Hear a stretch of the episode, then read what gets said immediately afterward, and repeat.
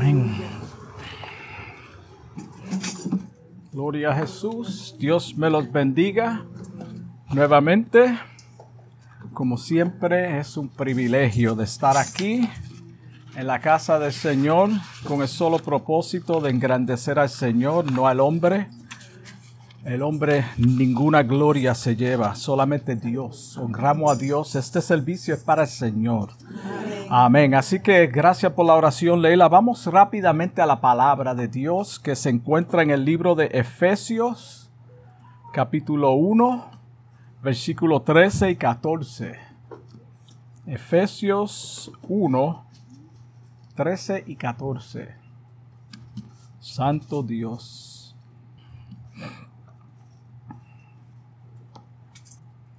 Aleluya. Libro de Efesios, un libro muy importante. La palabra de Dios lee en nombre del Padre, del Hijo y del Espíritu Santo. En él también vosotros, habiendo oído la palabra de verdad, el evangelio de vuestra salvación, y habiendo creído en él, fuisteis sellado con el Espíritu Santo de la promesa que es las aras de nuestra herencia hasta la redención de la posesión adquirida, para alabanza de su gloria. Aleluya. Gloria a Dios. Y en esta hora estaremos hablando bajo el tema el sello. El sello.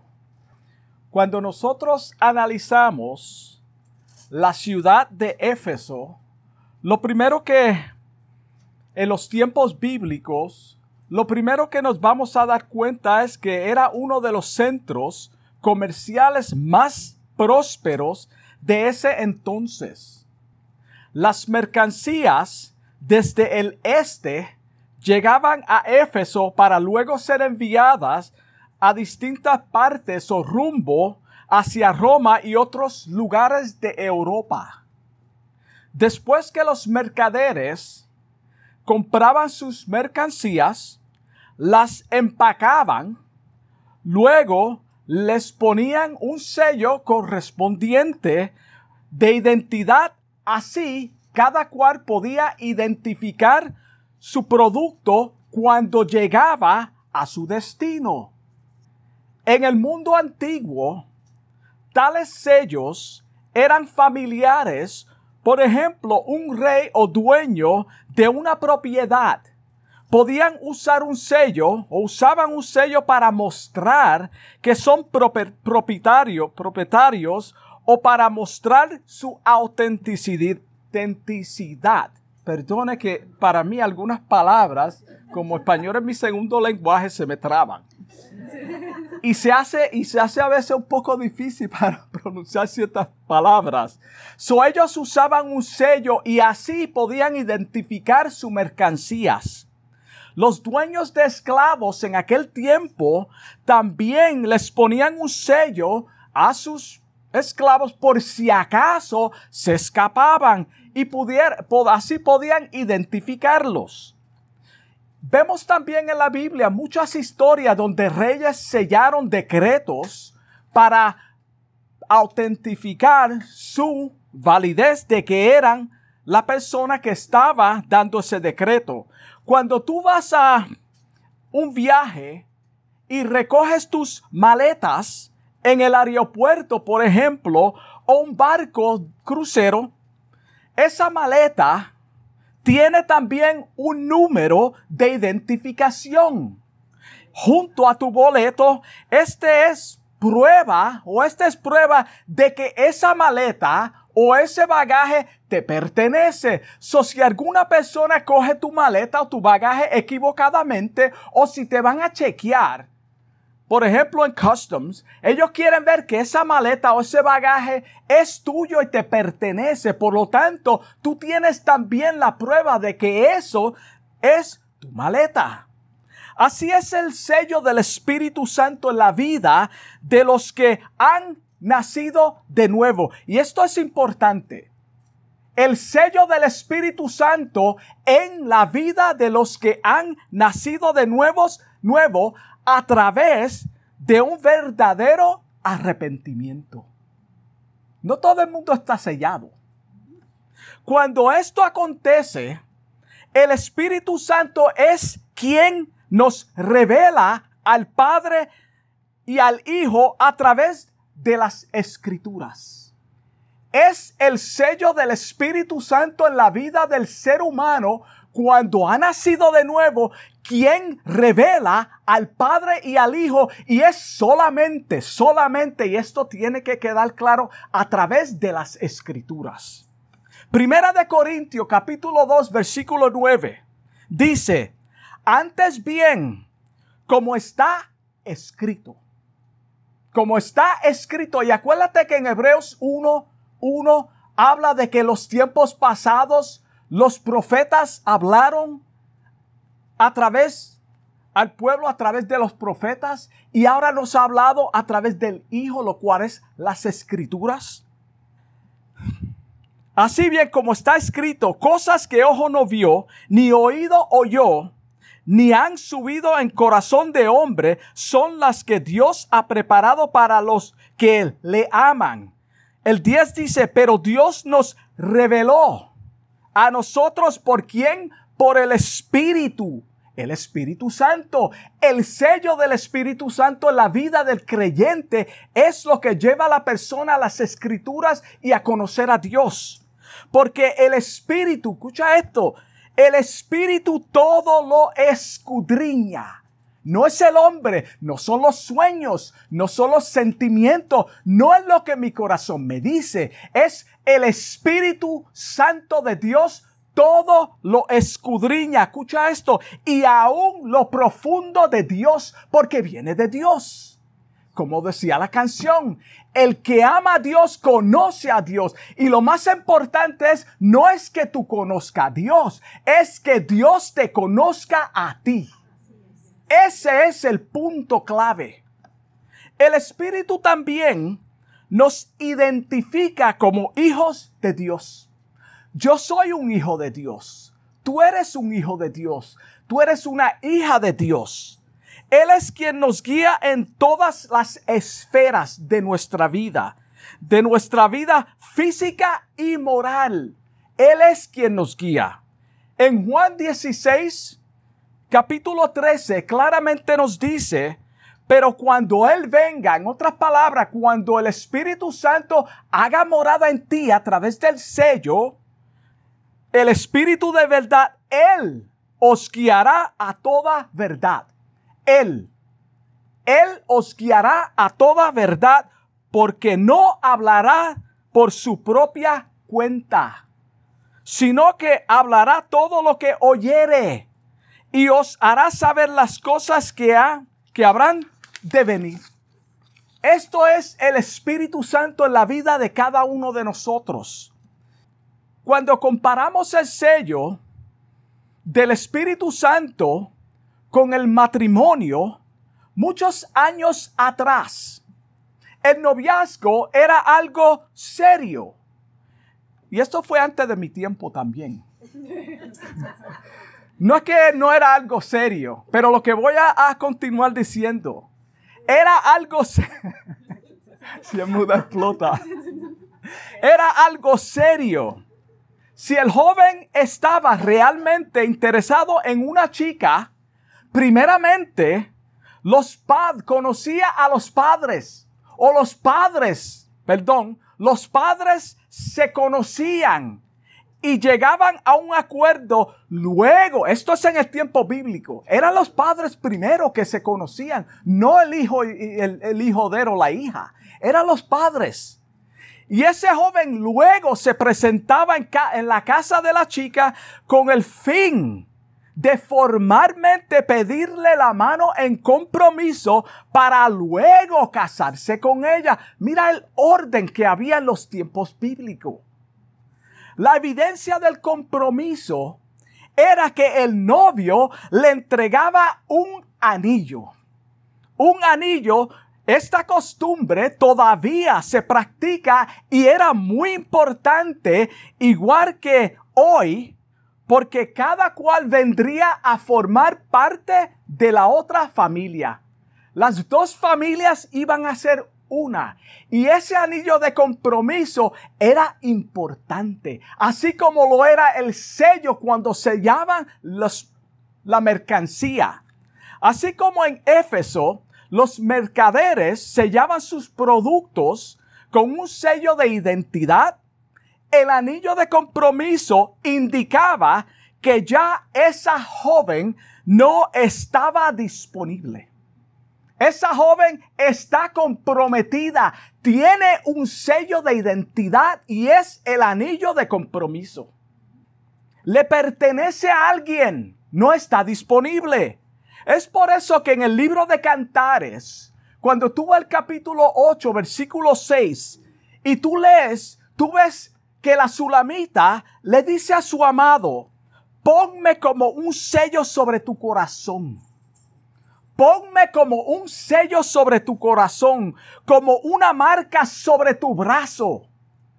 En otras palabras, séllame y hazme oficialmente tu novia. Yo quiero ser tu propiedad, pero tiene que ser oficialmente. Por lo tanto, séllame. Séllame. Mira cómo dice Isaías 49, versículo 16. Él lo expresa de la siguiente manera. He aquí que en las palmas de las manos te tengo esculpida, moldeada cuando tú esculpías, tú lo mordeas a tu manera. Así el Señor tiene a la novia en la palma de su mano. Él es quien nos está mordiendo a través de la obra del Espíritu Santo todos los días. Por eso es necesario que nosotros, a través del Espíritu, seamos llevados al desierto para que esa novia sea purificada Delante de mí están siempre tus muros. Gloria a Jesús. Así lo describe Isaías. En este compromiso, este compromiso era conocido como el desposorio también, lo cual es la promesa mutua de contraer matrimonio. Todavía no estamos casados tú me estás prometiendo y yo te estoy prometiendo con este anillo que voy a venir para ti. Mientras tanto, tú eres mi propiedad. Mantente santa y pura. La mercancía no tenía dueño en ese momento, solamente tenía el sello. Nadie estaba presente diciendo eso es mío. Era el sello cuando llegaba al otro lado. Cuando aplicamos esto a lo espiritual. En el Antiguo Testamento, Israel fue la esposa infiel de Jehová. Ella fue la esposa infiel de Jehová. Mientras que la iglesia es representada en el Nuevo Testamento como la Virgen pura que espera la venida del esposo. Nosotros somos esa Virgen pura que estamos esperando la llegada de nuestro esposo. Segunda de Corintios capítulo 11 versículo 12 dice, porque os celo con celo de Dios. El novio es celoso, no porque desconfía, es porque la ama tanto que la quiere solamente para él. El novio no quiere compartir su novia con nadie. Y así es el Señor. Nosotros somos de Él y solamente de Él. Le pertenecemos a Él y a nadie más. Pues os es os he desposado con un solo esposo, dice el versículo. ¿Para qué? Para presentarlos como una virgen pura a Cristo, Santo Dios. Después que el novio compromete a su amada, pasa un lapso de tiempo. Pasa un lapso de tiempo del cual él se va a preparar vivienda o un oficio. Ese joven va a preparar un lugar para llevarse a esa joven. No se la lleva a la casa de los padres, o no debe. Prepara, para preparar vivienda o un hogar. Luego vuelve para oficialmente casarse con ella y se la lleva y ahí pasarán sus vidas juntos para siempre. Mira el orden que Dios ha establecido aún desde el principio. Mientras la novia está esperando su llegada, acuérdate, él se va, la compromete, se va. El novio está preparando morada para ella. Tú ves los pajaritos muchas veces que tú ves que están para atrás y para adelante buscando cosas y trayendo.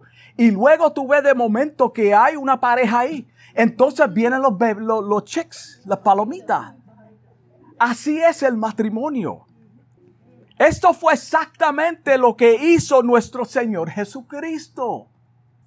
Así que tenlo por cierto que algún día Él vuelve para oficialmente casarse con nosotros.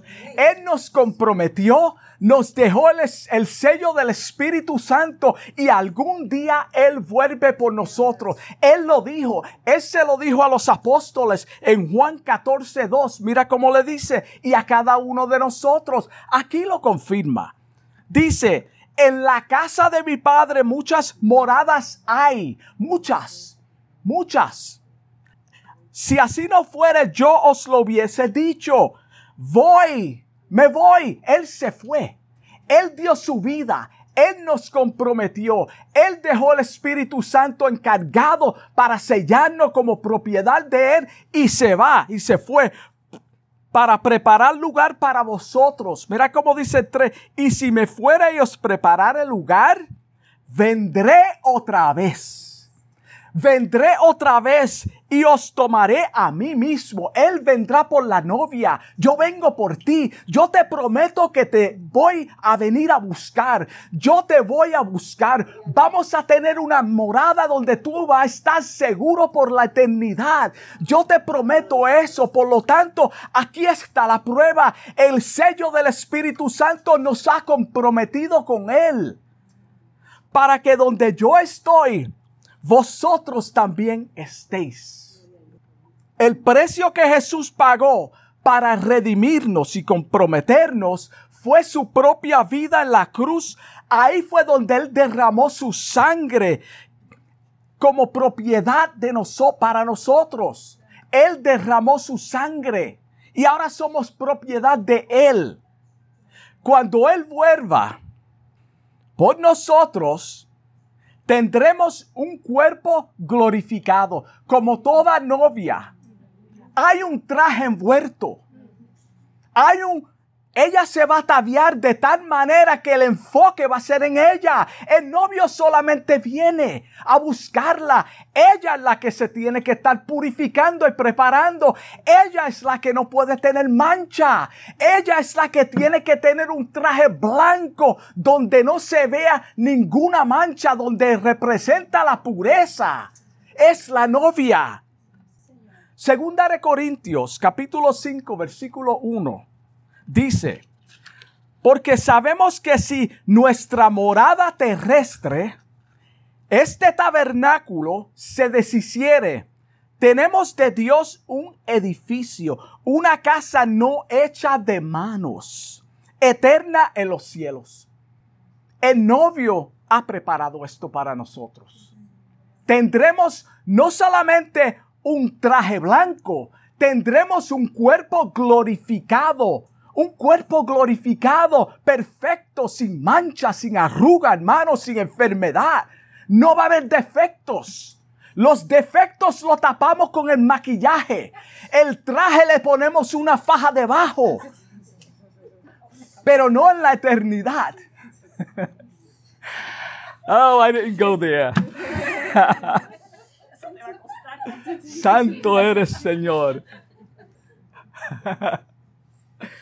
El sello del Espíritu Santo es las aras. El precio por adelantado o la garantía que tú y yo ahora pertenecemos a Dios. Esa es la garantía. Yo no debo de tener ninguna duda. Después que somos sellados con el Espíritu Santo, podemos testificar de la veracidad del Señor. Es solamente cuando el Espíritu Santo habita en el cristiano que podemos testificar. Y cuando tú ves la historia de Pedro en el libro de los Hechos, acuérdate que él negó al maestro. Él todavía no estaba sellado. Él andó con el maestro. Pero cuando el maestro se fue, ahora él testificaba del maestro sin temor y sin miedo. Estaba dispuesto a poner su vida por dar su vida por Jesús. Y era por el sello del Espíritu Santo que testifica de Él. Por eso dice el Espíritu, todo lo testifica de Jesús. Mira cómo dice Juan 3:33, concerniente a lo que acabo de decir. Todo el que acepta su testimonio puede confirmar que Dios es veraz. Solamente los que son sellados pueden verificar que Dios es veraz. Por eso las personas que no son sellados no entienden. They don't, they do not grasp it. They do not understand it. No, they can't understand it. Because it's only through the Spirit that we can accept Christ. 34. Pues Él es enviado por Dios y hablará las palabras de Dios, porque Dios le da el Espíritu sin límites. El apóstol Pablo nos dice en la última parte de Romanos 8:9, mira cómo él dice, si alguno no tiene el Espíritu de Cristo, no es de él. Si alguno no tiene el Espíritu de Cristo, está hablando del sello del Espíritu Santo, no es de él. Acuérdate que lo que nos hace oficialmente de Él es el sello de identidad. Y el versículo que Leila leyó en Primera de Juan capítulo 4 versículo 13, mira cómo dice, en esto conocemos, en esto, no en otra cosa, no en ninguna emoción que está basada en nuestra seguridad. Dice, en esto conocemos que él permanece en nosotros, que nosotros permanecemos en Él, perdón, y Él en nosotros, que nos ha dado de qué? De su Espíritu. Es el Espíritu Santo quien testifica, quien nos da testimonio a nosotros de que nosotros somos de Él. No es otra cosa. Mira cómo dice Primera de Tesalonicenses 4:16. La novia va a ser levantada el novio viene por la novia. Tenlo por cierto, aquí lo verifica. Porque el Señor mismo, el novio, el que nos comprometió, él mismo viene, no va a enviar a otro. Él viene personalmente por la novia el Señor mismo con voz de mando, con voz de arcángel y con trompeta de Dios descenderá del cielo y los muertos en Cristo resucitarán primero. Luego nosotros que vivimos, los que hayamos quedado, seremos arrebatados. De aquí viene la palabra rapto. Seremos arrebatados juntamente con ellos en las nubes para recibir al Señor en el aire. Y así estaremos para siempre con el Señor. Nos casaremos, hermano. ¿Qué dice la palabra del matrimonio? Hasta que la muerte los separe. Estaremos por la eternidad con Jesucristo. Estaremos en la eternidad con el Señor. En el libro de Mateo, capítulo 25, ahí vemos un ejemplo de lo que estamos hablando. Y es la historia muy conocida de diez vírgenes que estaban comprometidas para casarse. Sabemos la historia. Ellas estaban todas ansiosamente esperando al novio que se fue para preparar lugar. Acuérdate que esto era una costumbre, aunque esto es una parábola y una enseñanza lo que estamos diciendo, pero era la costumbre en vida real. Mientras la novia lo esperaba, ella estaba ataviándose, se estaba preparando, estaba poniéndose linda. Se abstiene de toda inmundicia. Y sabemos todo lo que conlleva cuando una novia se va a casar. Yo me, me quedo callado se está manteniendo pura para ese novio. Los que estamos desposados con Cristo Jesús, también esperamos ansiosamente su venida. Ya no estamos disponibles para otro. No estamos disponibles. Nuestra vida pasada quedó en el olvido. Toda la inmundicia quedó en el olvido porque ahora yo estoy comprometido. Yo me voy a casar. Por lo tanto, me voy a mantener puro para el Señor. Mira cómo dice Apocalipsis 22, 22, 20. El que testifica de estas cosas dice así, vengo pronto. El novio viene por la iglesia. Vengo pronto. Amén. Ven, Señor Jesús. Esta es nuestra oración. Ven, Señor Jesús, tú me comprometiste. Yo me voy a casar contigo. Voy a estar contigo por la eternidad. Por lo tanto, no debemos imitar al mundo. No debemos de imitar al mundo. Menos estar coqueteando con, con el mundo. Esto es infidelidad a nuestro compromiso con el Señor. Acuérdate que tenemos que guardarnos, así como la novia se guarda para él. No podemos estar coqueteando con el mundo. Ya eso quedó en el pasado. El apóstol Pablo nos enseña en Efesios capítulo 5, versículo 25, la manera que Cristo nos amó. Mira cómo Él nos amó. Dice, maridos, amad a vuestras mujeres Así como Cristo amó a la iglesia. Así como Cristo amó a la iglesia y se entregó a sí mismo por ella en la cruz del Calvario, Él se entregó por nosotros. Él voluntariamente dio su vida para comprometernos, para luego venir a buscar a su novia, para santificarla, habiéndola purificado en el lavamiento del agua por la palabra. Por la palabra. La palabra de Dios es de suma importancia en la vida del creyente. El 27, a fin de presentársela a sí mismo. Una iglesia gloriosa que no tuviese mancha ni arruga ni cosa semejante, sino que fuere santa y sin mancha. Ese traje tiene que estar resplandeciente. Aquí vemos que la novia es la iglesia redimida. Eso es lo que enseña ese versículo. La iglesia es la, la, novia redimida que se guardó en santidad sin mancha ni arruga hasta la llegada del Señor. Eso es lo que nosotros estamos haciendo, hermano. Mientras Él está preparando lugar para nosotros, no sabemos cuándo Él va a llegar. Y en la antigüedad era igual. Ese novio en vida real, Él se iba, Él no decía cuándo venía.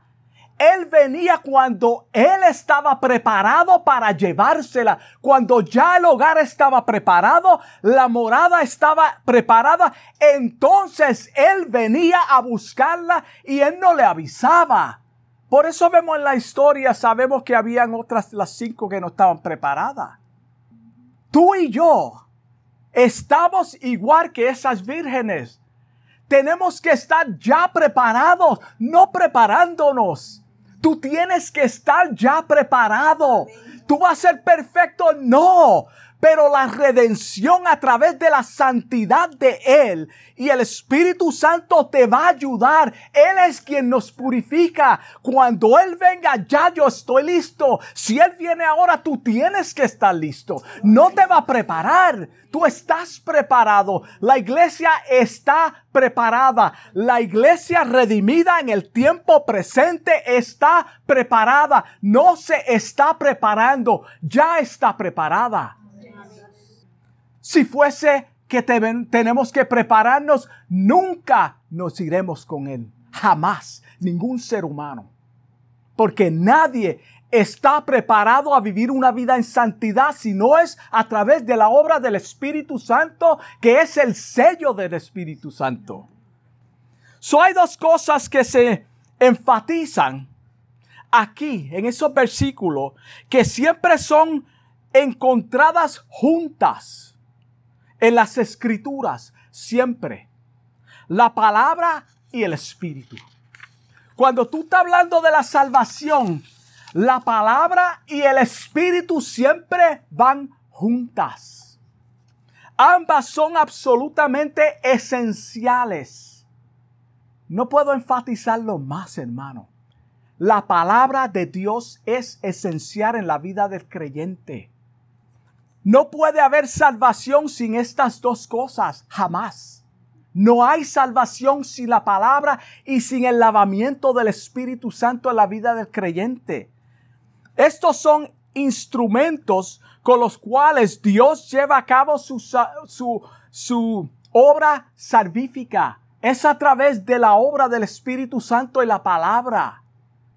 La palabra de Dios es interpretada por el Espíritu Santo. No es por ti, no por los hombres. Es el Espíritu Santo quien habita en el hombre que le da la capacidad de entender que, acuérdate, el corazón, la mente de Dios. La palabra revela a Cristo y a Dios. Por lo tanto, cuando el hombre está bajo la unción del Espíritu Santo y sellado con el Espíritu Santo, revela a Dios, pero es a través de la palabra, no de opiniones. Es la palabra de Dios que interpreta. El Espíritu interpreta la palabra de Dios y hace que Jesucristo sea revelado a través de ellas. ¿Me están siguiendo? Es el Espíritu Santo quien me ayuda a mí cuando la leo, explicarla, revelar a Cristo. Yo veo a Cristo en la palabra de Dios. Yo veo a Dios en la palabra de Dios. Yo veo el Espíritu Santo en la palabra de Dios. Es por eso que Jesús le dice a los fariseos en Juan 5:39, y esto es esencial, escudriñad las escrituras. ¿Por qué? Porque a vosotros, a ustedes fariseos, os parece que en ellas tenéis la vida eterna. En otras palabras, tú eres salvo no porque tú piensas que eres salvo. Es cuando tú escudriñas la palabra, la palabra se hace real en tu vida y tú entiendes que tú eres sellado y entiendes que tú eres propiedad de Él y tú tienes la vida eterna. Y ellas son las que dan que testimonio de mí, no del hombre. Cuando tú oyes a una persona hablando de él o ella y dándose mucha gloria, hermano, esos son falsos profetas. Todo tiene que llevarte a la palabra de Dios y al cruz, a la cruz del Calvario. El hombre aquí no se lleva gloria. El hombre no se debe llevar gloria. Cuando el hombre se lleva la gloria, tenlo por cierto que ahí no está el Espíritu Santo, porque el Espíritu habla de él. El Espíritu testifica de él. ¿Qué fue lo que hizo el Espíritu Santo cuando testificó de Jesús? Cuando Dios testificó de él. Este es mi Hijo amado. Él no lo dijo. Él no dijo yo soy el Hijo amado. No. Dios testificó y el Espíritu Santo lo verificó. Ese es el sello. Primera de Corintios 6:20 claramente dice, porque habéis sido comprados por precio. Yo fui comprado, tú fuiste comprado por precio. Por lo tanto, glorificad pues a Dios en vuestros cuerpos y en vuestro espíritu, los cuales son de Dios. No son míos, son de Dios. So, si fuiste sellado ya tú no perteneces al sistema corrupto de este mundo. Ya tú no perteneces. Tus intereses deben de ser otros. Y si no son del Espíritu y no están enfocados en la palabra de Dios y caminando en dirección hacia el Calvario, hermano, no es el Espíritu de Dios. Aunque suene como el Espíritu de Dios, no lo es. El Espíritu Santo es ahora quien nos dirige. Ya, y, de acuerdo a su palabra, Él nos corrige en todo lo que hagamos. Lo, lo vimos en los versículos de apertura. Nosotros como gentiles, eso es lo que dice, lo, estoy parafraseando, los versículos que leímos de apertura. Nosotros como, como gentiles hemos oído la palabra de verdad. Es solamente a través de la palabra que el hombre viene a Cristo. Cuando tú oyes la palabra de verdad y el Espíritu Santo te toca y comienza a hacer la obra en tu corazón, tú respondes porque es el Espíritu Santo quien te está trayendo. Como gentiles hemos oído la palabra de verdad y hemos oído esa palabra, el Evangelio de salvación. El Evangelio de salvación, hermano, si tú no oyes un mensaje de salvación, hermano, tenlo por cierto que tú no vas a crecer, tú no vas a conocer a Dios. Además, cuando creímos a través de la obra del Espíritu Santo, Dios nos identificó como hijos de Él. Él es quien nos identifica como hijos de Él y nos dio el Espíritu Santo. Esta es la garantía que tenemos de parte de Dios que nos dará la herencia que nos pertenece o nos prometió cuando se desposó con nosotros. Esa es la garantía.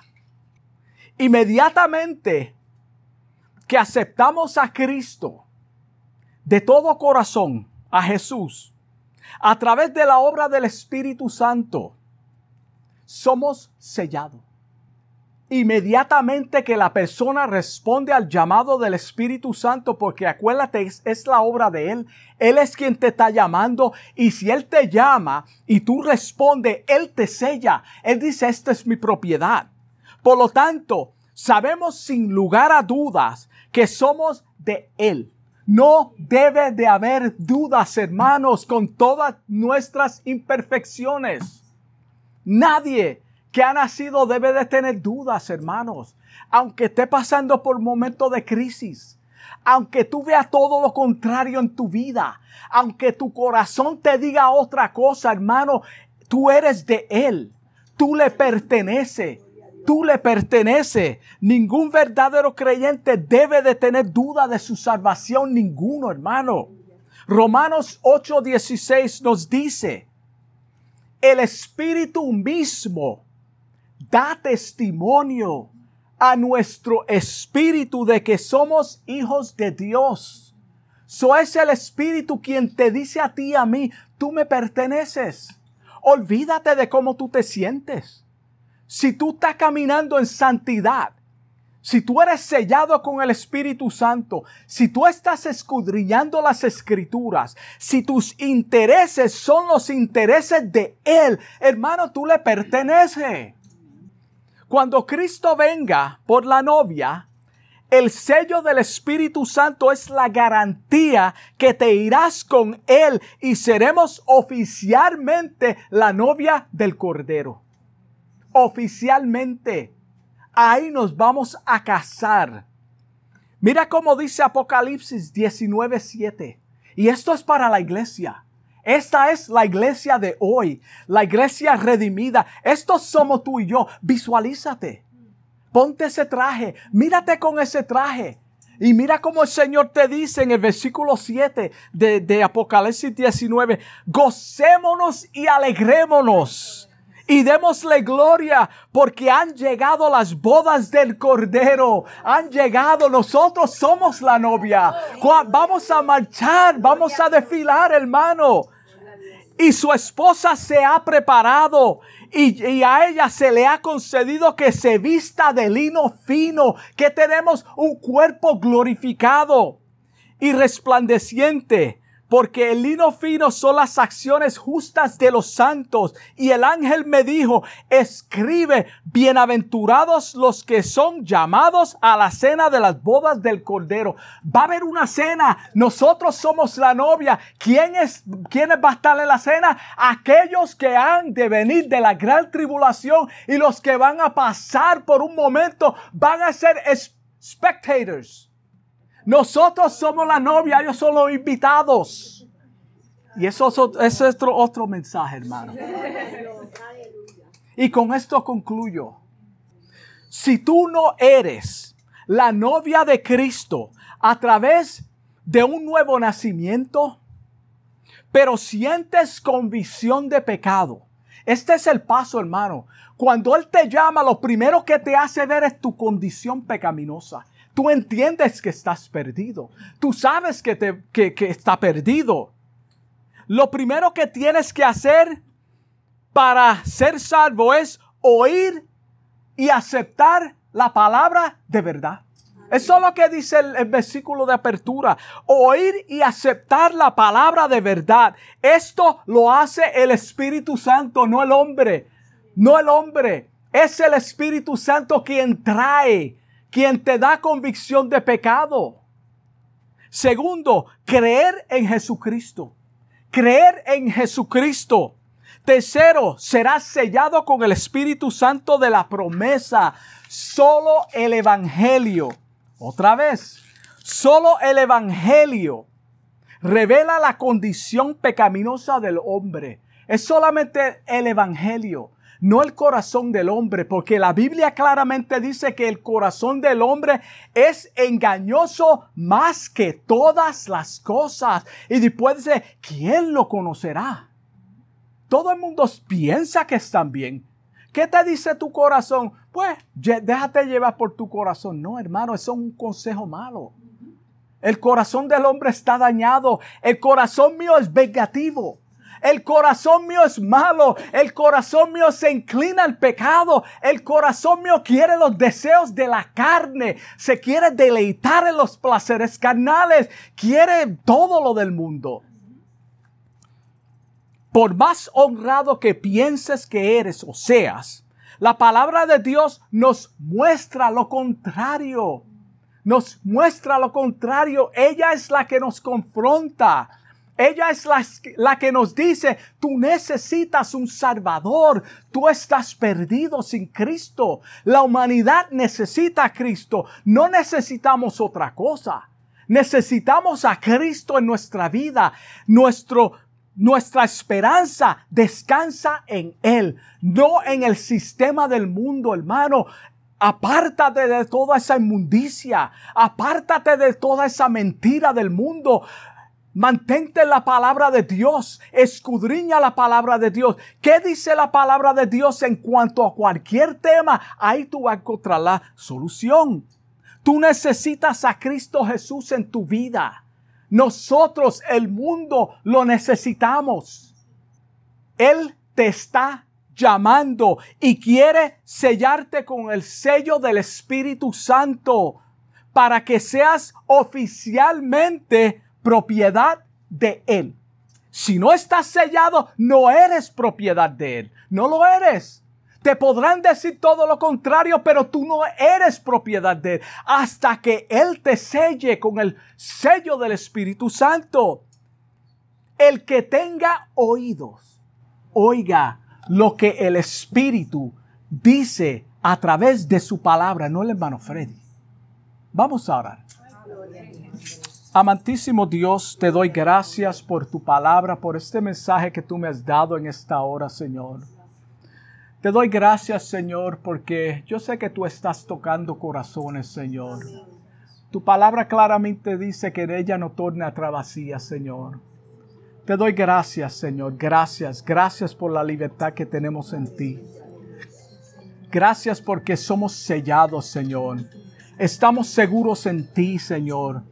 Estamos esperando que tú venga a levantarnos, oh Dios. Te damos gracias pero mientras tanto, Padre, yo te pido por aquellos que todavía no te conocen, aquellos que escucharán este mensaje y tal vez piensen que no te necesiten, o que están ya en ti, pero en sus vidas no va a la par con tu palabra.